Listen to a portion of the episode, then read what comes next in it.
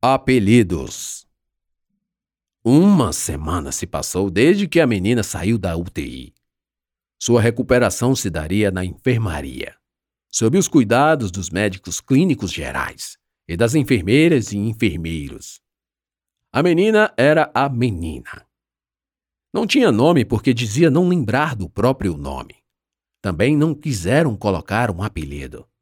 Chamavam apenas de menina. Ela do contrário, apelidava todos. Com exceção de Amauri, todos os outros eram chamados por apelidos.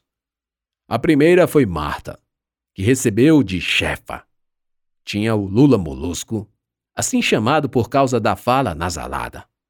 Só quem assiste ao Bob Esponja vai entender. Era um paciente que se recuperava de um acidente. Ele era bem chato apareceu também o Munsum, que assim foi chamado não exatamente por ser negro. Munsum era um enfermeiro que sempre que chegava com remédios amargos para ministrar aos pacientes, dizia: Está na hora de tomar o mel. A menina trocou o mel por mé e associou a fala estrambelhada de João, o nome do enfermeiro, à do humorista. O apelido não fazia muito sentido mas parecia ser um passatempo. Tanto quanto pelo tempo que se passara desde que os trapalhões eram veiculados na televisão. A menina, quando perguntada de onde sabia, talvez por ser tão nova, respondia que assistia pela internet. Tá na hora do remédios, ou melhor, do mé.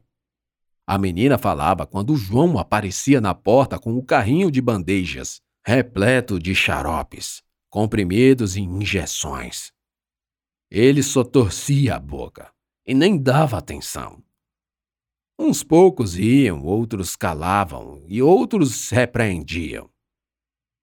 Não é nem da tua época. Lula Molusco falou um dia. Nem era nascida quando passava os trapalhões. Sabe o que é YouTube, Molusco? O nome Lula Molusco era um apelido com muitas sílabas, o que fazia com que a menina o reduzisse cada vez mais. As mesmas coisas fez com Munsum, que passou a chamá-lo de Remédios, e depois de Mé. A verdade era que ali quase ninguém não estava para brincadeiras. E a maioria via a traquinagem da menina como proveniente de algum problema psicológico.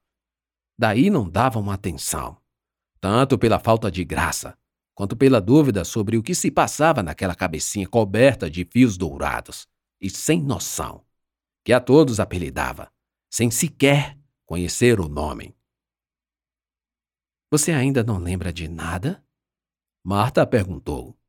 Menos que uma semana foi o tempo necessário para estabelecerem algum grau de intimidade. A menina que, até então ninguém sabia o nome.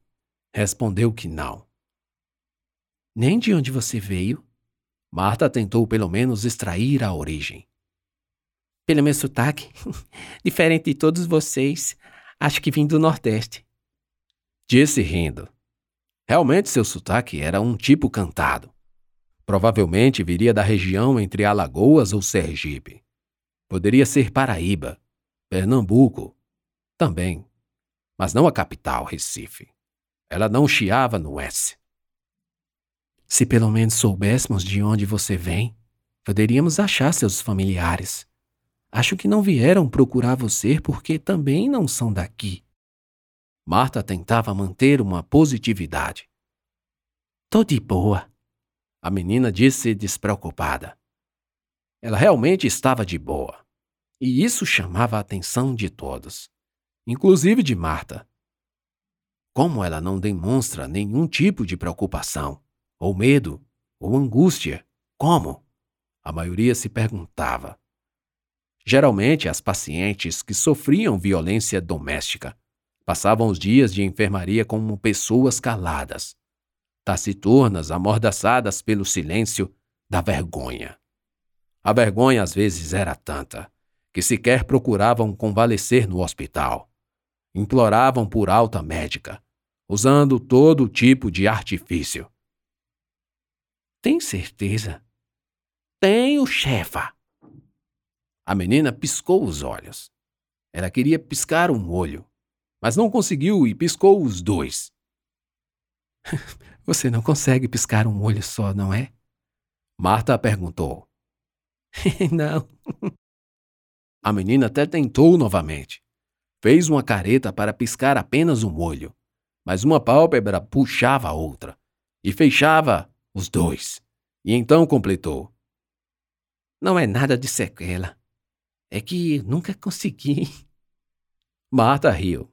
Tentava se manter séria, mas era impossível com a menina. Pediu para que ela se sentasse e começou a administração dos remédios. Depois começou a limpeza das feridas, trocando curativos. Era um procedimento demorado, que Marta fazia com bastante cuidado. As mãos delicadas afastavam os cabelos da menina, que ficava imóvel, esperando o álcool gelado tocar-lhe a pele. Não dava um pio. Muito homem que passou por ali não tinha 10% da coragem da menina. Marta pensava. Depois trocava-lhe as gases dos ferimentos dos braços. Enquanto Marta fazia, sempre com cuidado, a menina olhava para ela. O rosto já estava desinchado. Ela tinha olhos que pareciam estalactites. Um deles ainda estava vermelho amarelado. Fora o rompimento de pequenos vasos e varizes. Mal piscavam. No lábio superior, a cicatriz que ficou após a retirada dos pontos lhe dava um aspecto de lábio leporino. Marta passava visão nas feridas e inconscientemente fixava, em milésimos de segundo, o olhar na cicatriz. Tem algo errado com meus lábios, não é? Pela primeira vez, Marta viu desânimo no falar da paciente. Não, quer dizer, vai desinchar. Eu queria ver. Você tem espelho? Marta não podia negar. Também não poderia dizer que não tinha espelho, embora realmente não tivesse. Mas poderia arrumar algum espelho, ou vidro, algo do tipo. Por medida de segurança, as de inox foram trocadas por bandejas de plásticos. Lembrou do celular. Ok, Marta pegou o celular, abriu a câmera frontal e entregou à menina. Ela olhou, passou a mão de leve, entristeceu. Era a primeira vez que Marta via aquele ar de consternação. Aproveitou e viu o cabelo raspado de uma das têmporas. Era o local da pancada. Não havia mais pontos, mas uma enorme cicatriz, onde os pequenos tocos de fio de cabelo davam uma volta. Ela devolveu o celular.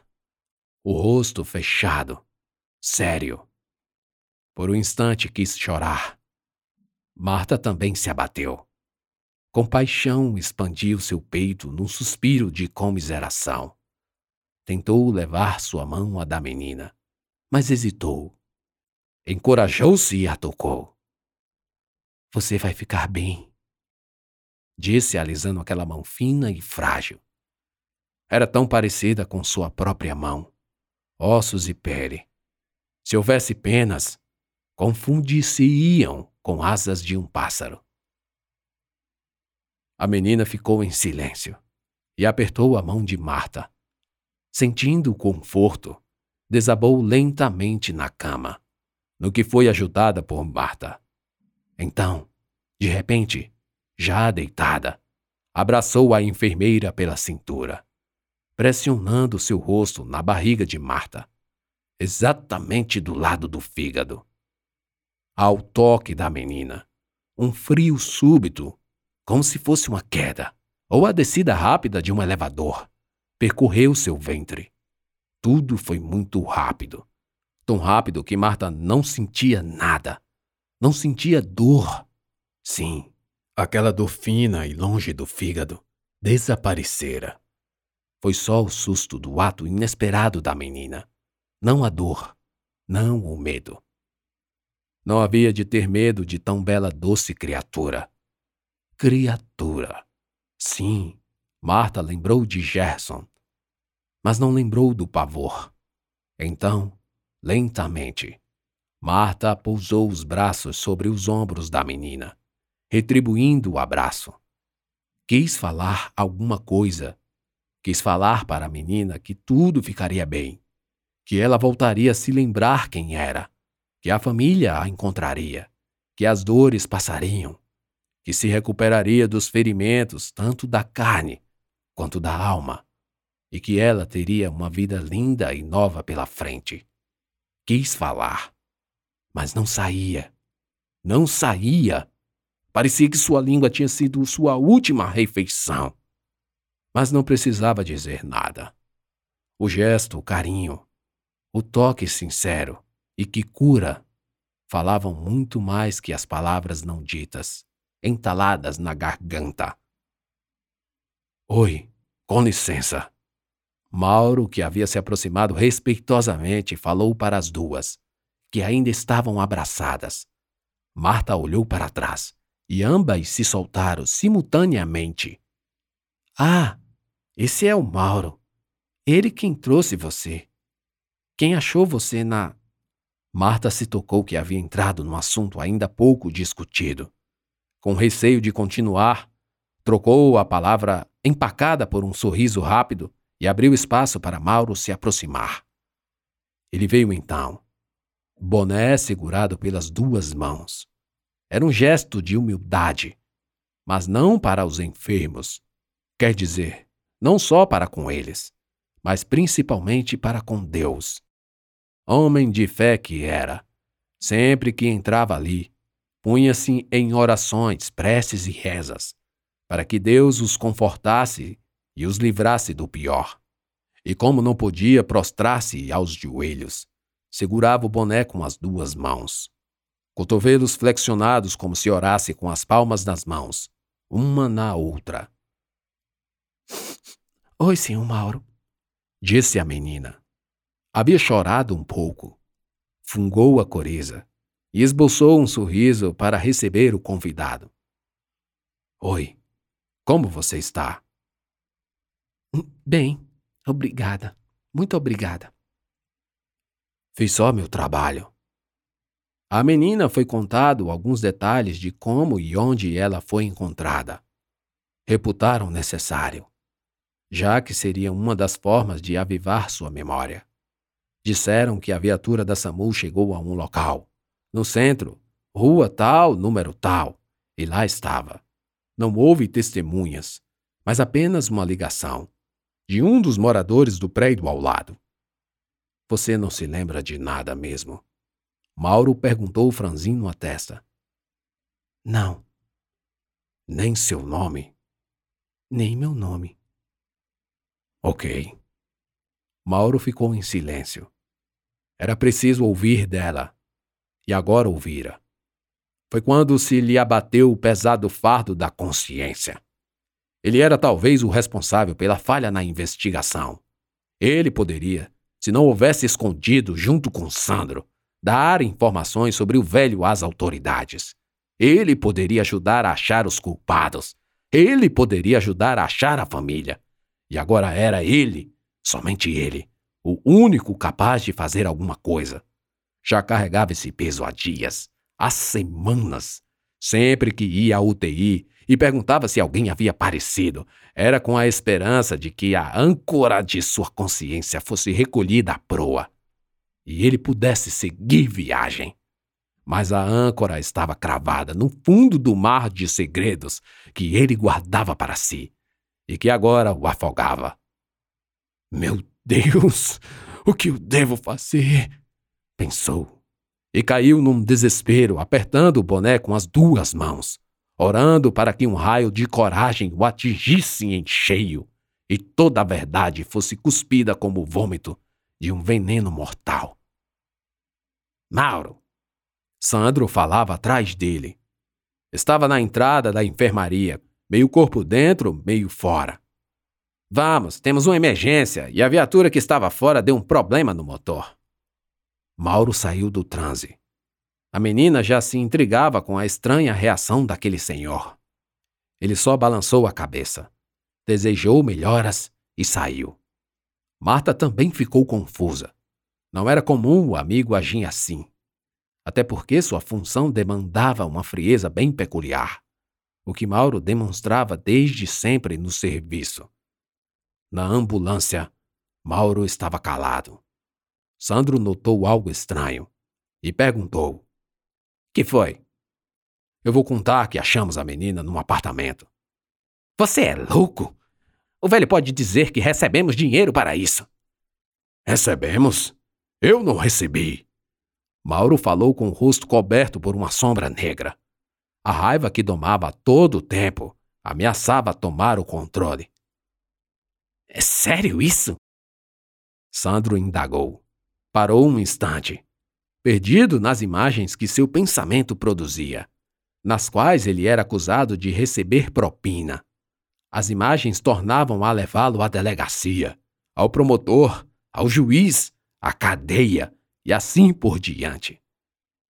É sua palavra contra a minha. E a do velho? Ou acha que ele vai se entregar? Foi dele a ideia de pagar o agrado. A polícia esteve no local. Alguém tem interesse no caso. O velho vai falar. Mauro retrucou. O silêncio voltou a reinar na viatura. Até que Mauro voltou a falar. Tentou aflorar alguma empatia pela menina. Alguém está aí procurando por ela. A família, por Deus, Sandro. Será que não podemos pensar numa saída intermediária? Sei lá. Ela é uma vadia, uma piranha. Sandro interrompeu. Além do mais, fui eu quem coloquei meu nome no boletim. Não existe saída intermediária e você aceitou. A viatura da SAMU já se aproximava do local para o atendimento. Sandro, apesar de todos os erros, estava correto num ponto: a omissão de Mauro. Ambos não tocaram no assunto pelo resto do plantão.